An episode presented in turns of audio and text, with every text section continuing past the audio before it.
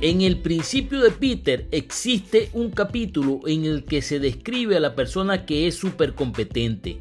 En oposición, el autor habla del súper incompetente, la persona que nunca va más allá del primer nivel. Es tan incompetente que ni siquiera puede llegar al nivel de entrada de la organización y lo eliminan y pierde su trabajo. Tal persona debe ser lo suficientemente honesta para entender que necesita ocuparse de sí misma, equiparse para alcanzar el nivel mínimo irreducible que demanda la posición a la cual aspira.